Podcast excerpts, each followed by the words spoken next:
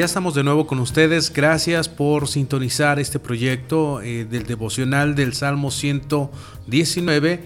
Es una gran alegría estar con ustedes y nos agrada que día a día más personas siguen este devocional y lo comparten con otras personas. Así es que hoy es un día muy especial. Tengo la oportunidad de que mi esposa me acompañe para el tema del día de hoy. Así es que sin más preámbulo les dejo con mi esposa Norma de la Cruz que nos va a compartir el devocional del día de hoy. Gracias. Vamos a leer el Salmo 119, 77 y leeremos varias versiones. Vengan a mí tus misericordias para que viva, porque tu ley es mi delicia. Es la versión Reina Valera 1960. Que venga tu compasión a darme vida, porque en tu ley me regocijo. Es la versión NBI.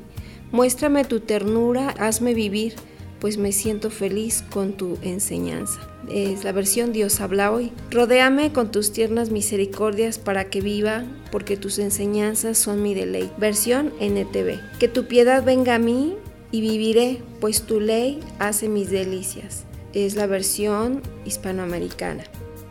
Abrázame con tu misericordia.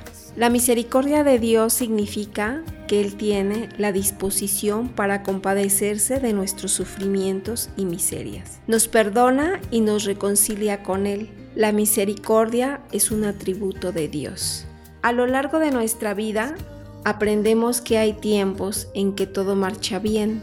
Luego, por alguna razón, nos vemos inmersos en periodos de prueba que se vuelven prolongados, pesados, e insoportables. Podríamos ver esto como una catástrofe sin salida o bien como parte de un proceso divino para nuestra enseñanza. El salmista muestra que Dios permite situaciones que pueden resultar difíciles de sobrellevar, pero estas forman parte de un plan eterno, útil para que sus hijos sean enteramente capaces y preparados para toda buena obra.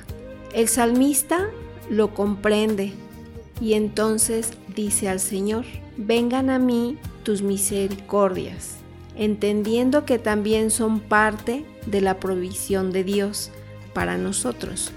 Así es, si bien es cierto que los juicios de Dios son una actividad de formación que Él hacía determinado, también sus misericordias son un recurso para consolarnos en medio de la prueba.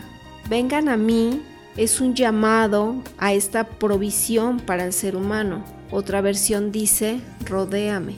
Eh, perdón, esto es precisamente lo que hace Dios con nosotros.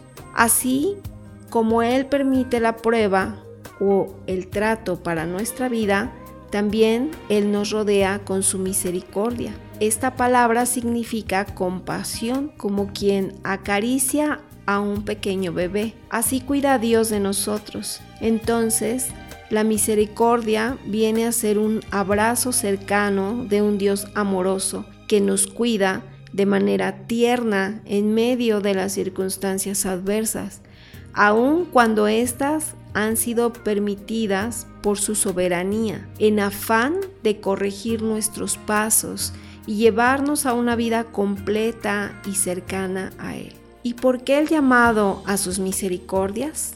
El salmista lo expresa así, para que viva.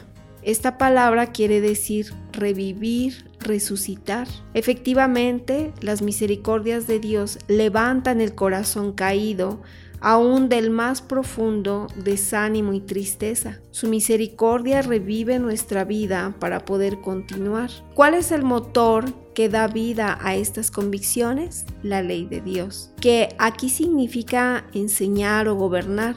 Su ley es su palabra confiable que nos da dirección, nos gobierna, no nos es ajena u oculta. De hecho, su revelación es lo que nos permite tener la certeza de su provisión de misericordia en medio de las pruebas. Así, la función de la ley es enseñarnos que podemos confiar en lo que Dios ha dicho para nuestro bien. Y su misericordia nos acompañará toda nuestra jornada para revivirnos, para levantarnos cuando estamos decaídos o completamente postrados. El salmista culmina este sentir hacia la ley de Dios y declara, es mi delicia. Significa que su ley es algo delicioso, codiciable, estimado. Entonces, esperar en las misericordias de Dios, descansando en lo que Él nos enseña y nos revela por su palabra, finalmente causará en nosotros un gozo y un deleite inexplicables.